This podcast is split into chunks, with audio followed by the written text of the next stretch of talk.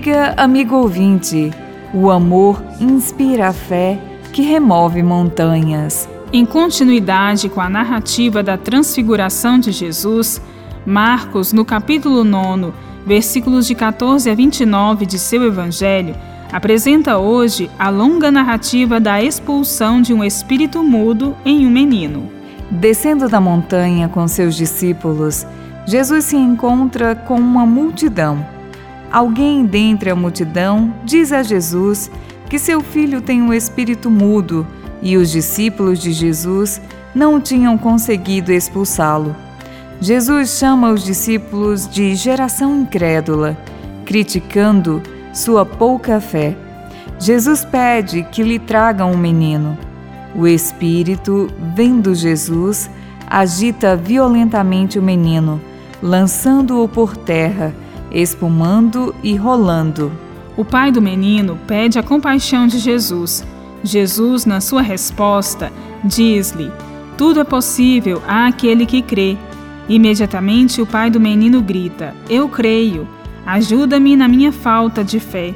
Jesus conjurou severamente o espírito impuro, e este sai gritando e agitando o menino, que fica como se estivesse morto. Jesus toma o menino pela mão, ergue-o e ele se levanta. Quando os discípulos perguntam a Jesus por que não puderam expulsá-lo, Jesus responde: Essa espécie não pode sair a não ser com oração. O evangelista Marcos reúne aqui fragmentos extraídos de várias outras narrativas de cura e exorcismo. No conjunto, fica em destaque a fragilidade do entendimento dos discípulos e fica realçada a importância da fé e da oração. É pela fé que se expulsa o espírito surdo e mudo que dificulta a compreensão de Jesus, e na oração assídua encontramos o fortalecimento desta fé. O espírito surdo e mudo é o espírito presente no mundo que nos aliena da acolhida da prática da palavra de Deus. Os próprios discípulos ainda estavam sob a influência deste espírito.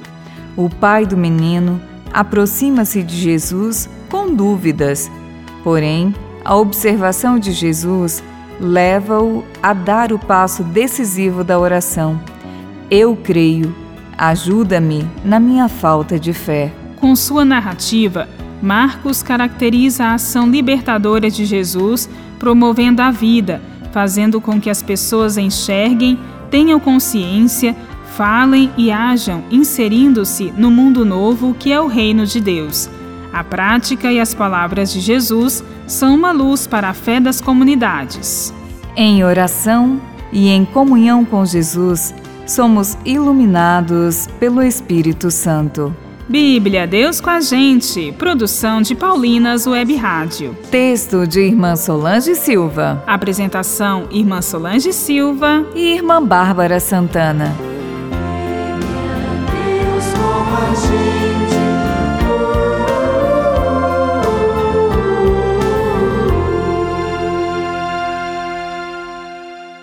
Você acabou de ouvir o programa Bíblia Deus com a gente um oferecimento de Paulinas, a comunicação a serviço da vida.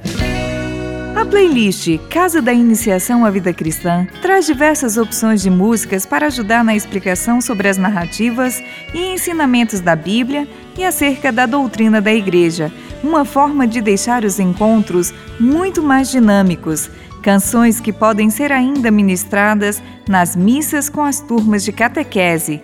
Ouça a playlist nas plataformas digitais.